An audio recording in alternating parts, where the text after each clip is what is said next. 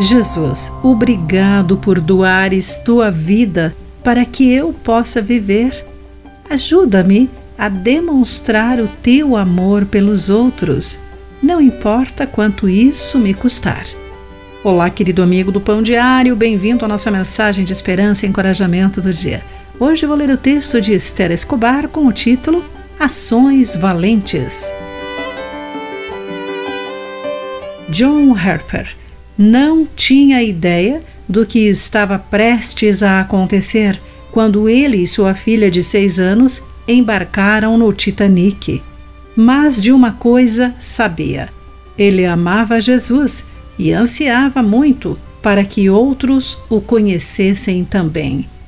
Assim que o navio atingiu uma geleira e a água começou a entrar, Harper, um viúvo, colocou sua filhinha em um barco salva-vidas e foi ajudar a salvar o maior número possível de pessoas.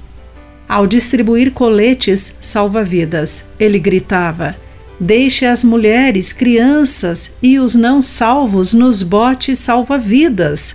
Até seu último suspiro, Harper compartilhou sobre Jesus com quem estava ao seu redor e entregou voluntariamente a sua vida para que outros pudessem sobreviver.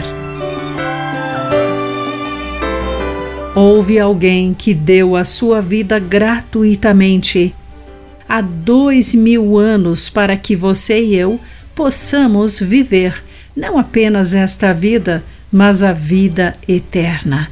Jesus não acordou num belo dia e decidiu que pagaria a pena de morte pelo pecado da humanidade.